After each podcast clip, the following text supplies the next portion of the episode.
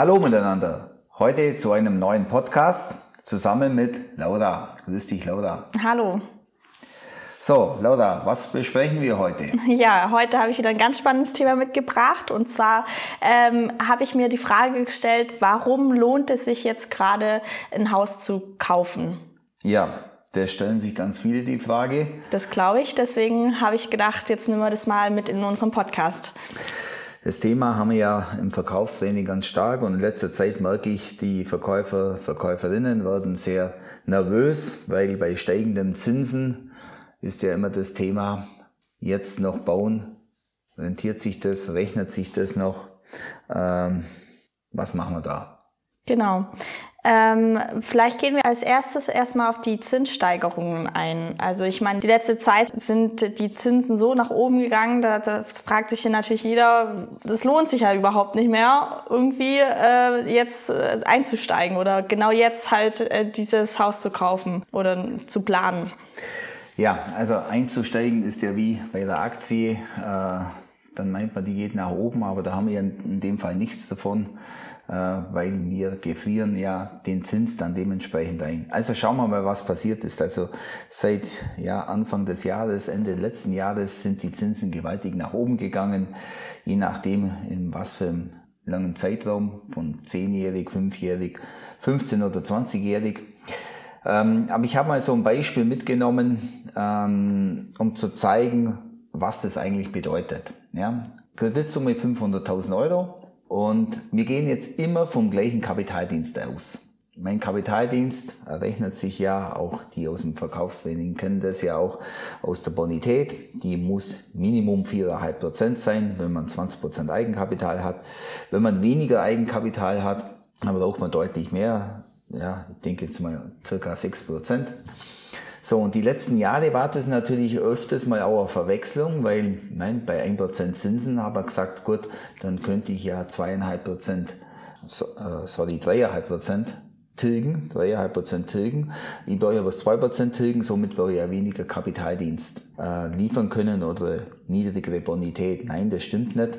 Und genau das, was jetzt eintritt oder dieses Szenario, davor hat man die Leute geschützt dass wenn einer nach zehn Jahren eine Anschlussfinanzierung braucht oder schon nach fünf Jahren, dann äh, muss er ja den gestiegenen Zins auch zahlen können. Ja, deswegen ist eine Bonität von 4,5 Prozent immer notwendig gewesen. Und jetzt mein Beispiel, was ich jetzt hier heute mitbringe, bezieht sich auch immer auf diesen Kapitaldienst von 4,5 Prozent. Was heißt es auf Deutsch? Wenn ich um 500.000 Euro jetzt äh, Finanzierung habe. Viereinhalb Prozent davon sind dann dementsprechend auf den Monat runtergebrochen 1875 Euro. Okay? Also ich zahle 1875 Euro. Jetzt schauen wir, was ich bei 2% Zins und somit 2,5% Tilgung bezahle. Und dann schauen wir, was ein halbes Prozent ausmacht dann im Zins beziehungsweise auf die Laufzeit und was das für Auswirkungen hat. Okay, ja.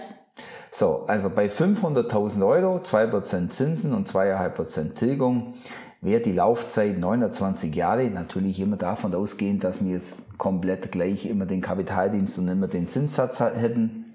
Die Tilgung steigt ja dementsprechend, weil ich ja durch beim Annuitätendarlehen immer wieder weniger äh, Zinsen zahlen muss. Somit zahlen wir 29,42 Jahre ab und haben eine Gesamtzinslast von 161.000 Euro, 810 und 95 Cent.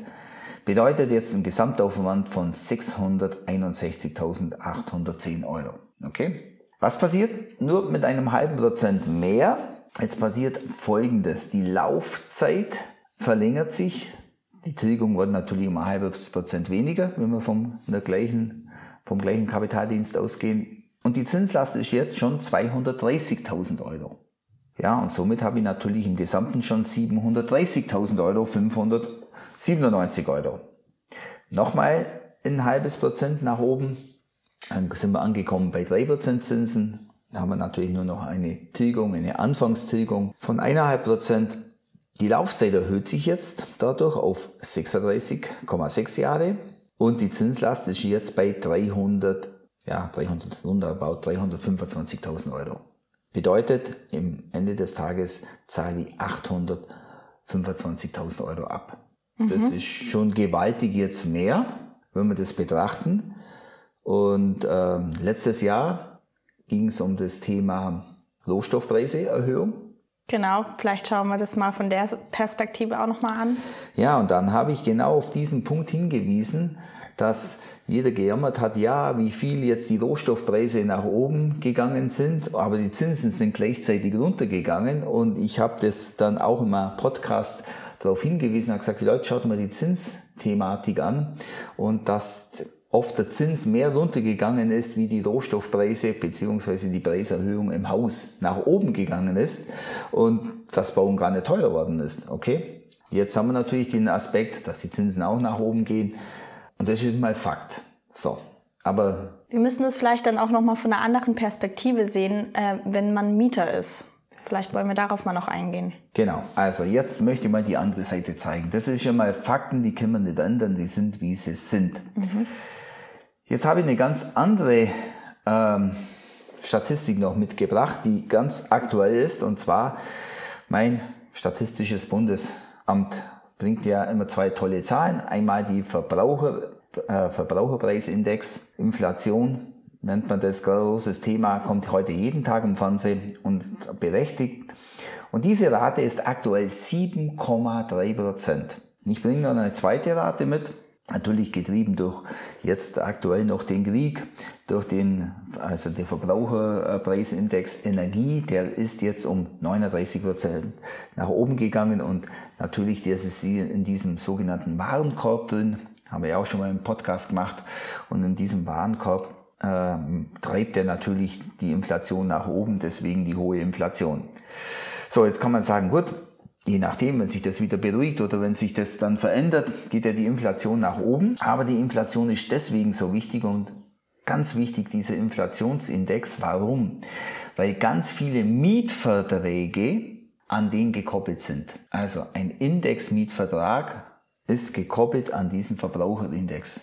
Das heißt, auch die Mieten gehen nach oben. Und zwar um 7,3 Prozent. Das ist auch nicht ohne. Und wenn man dann die Zinssteigerung nochmal anschaut, dann ist natürlich auch die Frage, was ist wirklich besser? Also ähm, da sind die Mietpreise steigen und de der Zins auch, aber am Endeffekt hat man natürlich sein Eigenheim dann. Und äh, die, das muss man natürlich immer betrachten. Das muss, das relativiert alles. Genau. Und zwar gewaltig relativiert das kommen noch zu einer Zahl, die auch wichtig ist, und zwar die Bau- und Immobilienpreisindex. Und zwar war der im letzten Jahr jetzt bei 14,3 Prozent für Wohngebäude. Und der Hauspreisindex war bei 12,2 Prozent. Also der ist nochmal deutlich höher.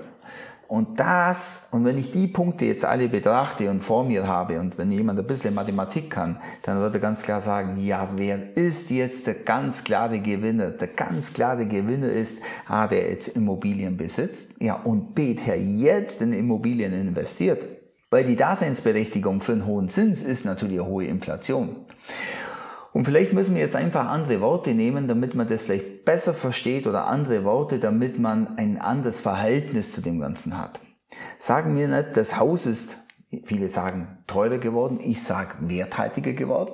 Das eine Wort. Das andere kann ich auch sagen, das Geld ist weniger wert geworden. Ja, wenn das Geld weniger wert wird, ja, um wie viel wird das Geld dann weniger wert? Ja, ganz einfach. Zumindest im Allgemeinen um 7,3 Prozent, das ist die Inflation. Wenn ich aber nur zweieinhalb oder drei Prozent selbst Zinsen zahle, ja, dann mache ich doch immer das bessere Geschäft. Okay? Und der Hauspreisindex selber ist ja bei 14 Prozent, also, oder 12 Prozent, je nachdem, was man für einen hernimmt. Das eine sind die Hauspreise und das andere sind die Baupreise. Äh, das heißt, wenn ich ein Haus besitze, bin ich bei 12 Prozent minus jetzt 3%, dann habe ich immer noch ein super Geschäft gemacht. Und das ist ja auch dieser alte Glaube, ja, früher gab es ja noch Zinsen auf dem Sparbuch. Ja Gott, wo es da vielleicht 5, 6 oder 7 Prozent Zinsen gab auf dem Sparbuch, haben wir auch dementsprechende Inflation gehabt. Deswegen habe ich mich immer arm gespart. Also wer ist immer der Gewinner? Immer der ist der Gewinner, der einen Sachwert hat. Und in unserem Fall, wenn man Sachwert, wo über 10% nach oben geht, Und die Alternative, was ist die Alternative? Ich baue jetzt nicht, je nachdem, was ihr für einen Lebenszustand gerade habt. Wenn ihr Miete seid, ja, dann seid ihr auch lackiert, weil dann zahlt ihr 7% sicher mehr. Und jetzt, wenn ich jetzt das nominal nehme und mal zusammenrechne, bei dem vorigen Beispiel, wo ich dir gesagt habe, wären das jetzt auf 30 Jahre betrachtet 25% mehr. Okay?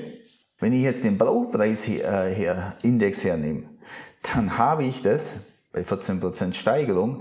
In zwei Jahren bin ich wieder auf Null. Das heißt jetzt, wenn ich jetzt warte zwei Jahre, ja, dann habe ich schon die äh, Zinssteigerung, habe ich schon wieder herin.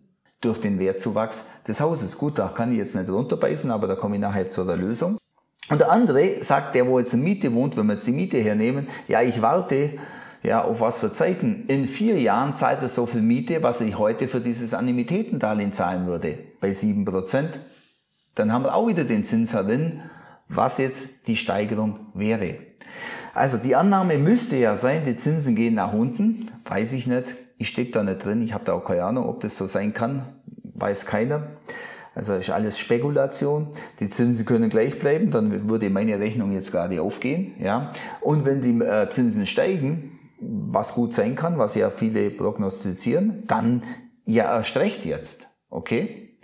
So, und das war jetzt alles dieser wirtschaftliche Aspekt. Also das Geld wird weniger wert. Aber jetzt, Laura, hast du ja einen ganz anderen Punkt angesprochen. Genau, richtig. Der emotionale Zinssatz. Also der ist ja auch nochmal ganz wichtig, den wir natürlich auch anschauen müssen. Ja, der kann man nicht in Zahlen ausdrücken, aber ja. was Eigenes zu haben, das ist ja natürlich was Geniales. Ja. Warum ist das was Geniales? Ja, Punkt eins: ich kann ganz viele Entscheidungen treffen, die ich vorher nicht treffen hätte können, beziehungsweise die mein Vermieter vielleicht trifft. Alleine, ja, jetzt vielleicht immer das Schrecklichste oder das Horror-Szenario für jeden Mieter, es wird Eigenbedarf angemeldet. Das kann immer mal ganz schnell passieren, das stimmt. Klar, du hast eine Familie, du brauchst, ein Kind kommt dazu, wir brauchen ein zweites Kinderzimmer, die Drei-Zimmer-Wohnung reicht nicht auf, eine Vier-Zimmer-Wohnung ist vielleicht nicht in Sicht. Oder ich brauche noch, ja, durch Homeoffice auch nochmal den, den vierten Raum für mich. Oder wenn man zu zweit zu arbeiten geht, teilweise ja zwei Räume. Und das ist natürlich schon ein super Komfort, wenn man dann genügend Wohnraum hat. Und äh, ja, da einfach den so gestalten kann, wie man selber das will. Auch das Einfamilienhaus, was ja jetzt gerade in den Medien ist, was ja, ja teilweise umstritten wird und politisch meint man nicht mehr gewollt wird, denke ich gerade, wenn man jetzt noch baut und die Möglichkeit hat, ein Einfamilienhaus zu bauen, dann bauen, weil der Wert wird auf jeden Fall steigern, weil alles im Leben, was sie rar wird oder was nimmer neu zu kaufen gibt, wird natürlich wahnsinnig an Wert gewinnen, ja, ganz klar. Ähm, aber das heißt, wenn man vor der Entscheidung steht, äh, Wohnung zu kaufen oder Doppelhaushälfte, was ja ähnlich dem Einfamilienhaus ist, wie auch immer, dann jetzt immer kaufen, weil ich habe ja den Vorteil, dass ich es einfach auch, und jetzt kommt der wichtigste Aspekt, selber entscheiden kann, was ich mache. Also machen wir mal ein Beispiel, man sagt zwar immer, man ist in der Arbeitswelt flexibler in Miete, weil ich kann woanders was mieten. Ja, jetzt muss ich aber zuerst was finden. Okay? Wenn ich ein Eigentum habe, und kriege morgen einen neuen Job, dann habe ich immer drei Möglichkeiten der Entscheidung. Punkt eins: ich kann in diesem Haus ja bleiben und vielleicht einen größeren Arbeitsweg. Okay? Punkt zwei: ich kann das Haus behalten und kann es vermieten. Kann ja sein, dass nach ein paar Jahren das nicht mehr an dem anderen Arbeitsplatz passt. Ich will wieder zurück, weil da meine Familie ist. Also ich kann es vermieten und habe sicher gewaltige Rendite, weil ja die Mieten auch steigen. Okay? Also und der dritte Aspekt, ich kann es ja auch dann tatsächlich verkaufen. Habe ich auch wirtschaftlich wahrscheinlich ein gutes Geschäft gemacht, weil die Preissteigerung der Häuser auch mein Hauspreis nach oben bringen. Und steuerlich betrachtet, nach drei Jahren ist es ja steuerfrei, wenn ich selber drin wohne. Ja, und äh, eine Wertanlage, die gestiegen ist und ich kann es unversteuert wieder verkaufen, den Gewinn, also äh, dann denke ich, dass es ein, ein, super Geschäft ist, auch von der Seite. Aber der emotionale Nutzen, ich kann tun und lassen, was ich will, meine eigene Immobilie, der ist ein großer Wert, den man nicht in Zahlen ausdrücken kann. Es gibt natürlich sicher Situationen, Lebenssituationen, die wir jetzt hier an dem Podcast nicht ausdiskutieren können. wenn jemand, bleiben wir mal, vielleicht 60 ist und die Kinder sind aus dem Haus, dann gibt es natürlich die Entscheidung, vielleicht was Kleineres zu kaufen. Aber wenn ich die eigenen vier Wände in einem Einfamilienhaus besitze, kann ich sie morgen verkaufen, habe die Wertsteigerung der letzten Jahre, letzten Jahrzehnte mitgenommen, in dem Fall wahrscheinlich, und kann dann das liquide machen, kann es dementsprechend, wird ja angeboten, auch Leibrente gibt es ja auch die Möglichkeit und Wohnrechte und wie auch immer. Aber ich könnte es versilbern und habe natürlich eine Wahnsinns Liquidität und habe natürlich eine Möglichkeit, das äh, dann in Miete zu gehen. Da sehe ich die Situation ein bisschen anders. Oder zum Sagen, ich kaufe dann eine Wohnung, eine kleinere Wohnung, habe ja dann natürlich das Geld, weil ich es auf der einen Seite habe. Also es gibt dann schon Situationen, wo man sagt, äh, ist vielleicht in der Lebenssituation die Situation besser so rum, aber in dem Fall, wenn man jung ist, äh, ist es immer die beste Entscheidung, eigene Vierwände zu haben. Ja, und was ist dann äh, mit dem Warten? Also ähm, viele sagen ja, mh, hm, wir warten lieber mal noch ab. Man weiß ja nicht, was kommt, aber warten ist immer gut, so auf die Art. Ja, warten ist für viele, die sind einfach ängstlich, weil sie Angst haben vor der großen Zahl. Aber wenn man das runterbricht auf die monatliche Summe und sagt, was ist der Mehrinvestment zu meiner Mietswohnung? Wie viel ist der Zinsanteil? Weil Zins, das Geld ist weg. Das ist wie Miete ist weg. Also was ist Tilgung? Tilgung ist immer Vermögensaufbau. Und das Tolle am Annuitätendarlehen ist ja, dass ich jeden Monat mehr Tilgung habe und weniger Zins. Und immer die gleiche Summe. Also ich gefriere quasi diese Summe ein für 10, 15 oder 20 Jahre. Und bei der Miete kann sie nicht eingefrieren. Und auf was soll ich jetzt noch warten? Ich sehe, ich sehe jetzt kurz nichts in der Zukunft, was besser ist. Und ich bin jetzt auch ein paar Jahre alt und es war immer schon der Spruch, jetzt ist der richtige Moment, eigene Vierwände zu bauen. Also es gibt noch einen, einen Punkt, natürlich die Rohstoffpreise haben wir jetzt mal ganz außen vor lassen und äh, Lieferengpässe, die dementsprechend da sind und dass das natürlich alles länger dauert. Aber wir werden jetzt gerade durch die Inflation auch nochmal eine Lohnerhöhung haben im Bau. Und man muss immer wissen, also es ist so, man kann ja die Bilanzen auch einschauen von den Bauunternehmen. 50 Prozent ist Material. Da haben wir ja die letzte Zeit schon eine Materialerhöhung gehabt und von den anderen 50 Prozent ist zwei Drittel Löhne. Und wenn die jetzt nach oben gehen, dementsprechend, dann wird da auch nochmal was passieren. Das heißt, die, die Preise in der Zukunft werden steigen. Deswegen auf was warten. Okay, ja gut. Also ich würde sagen, wir haben das mal von jeder Seite betrachtet. Ähm, es lohnt sich auf jeden Fall dann in dem Fall jetzt wirklich was zu kaufen. Natürlich kommt es immer auf die äußeren Umstände drauf an. Ähm, gibt es sonst noch irgendwelche Punkte, die man hier noch beachten muss? Ich denke, wir haben jetzt hier die Zinsveränderungen angeschaut, ähm, die Mietpreise, den Verbraucherindex, ähm, dann natürlich die Löhne, die steigen. Also ich denke, wir haben das von, wirklich von jeder Seite betrachtet. Ähm, ja, ich denke, mit dem Thema ähm, haben mir mal unsere Perspektiven gezeigt oder deine Perspektive besser gesagt, ähm, wie du das Ganze siehst. Und ja, dann würde ich sagen, sind wir für heute durch. Ähm, wenn es Themen gibt, die euch jetzt speziell interessieren würden, worüber wir mal sprechen sollten, dann schreibt uns das doch gerne auch per E-Mail oder schreibt uns über die Social-Media-Kanäle gerne auch. Da machen wir auch ab und zu Umfragen, äh, welche Themen wir in unserem Podcast mit reinnehmen sollen. Und äh, genau, unsere E-Mail-Adresse ist die kontakt zimmermann-strategie. Genau, in dem Fall bis zum nächsten Mal. Ja. ja. Abschließend da möchte ich noch eins sagen. Ich habe 1993 das erste Mal gebaut. Damals waren die Zinsen zwischen 6 und 8 Prozent. Das sind doch jetzt 3 Prozent gar nichts. Und auch das haben wir bezahlt und dementsprechend hat man viel gebaut. Okay, also in diesem Sinne. Bis dann. Bis Tschüss. Dann.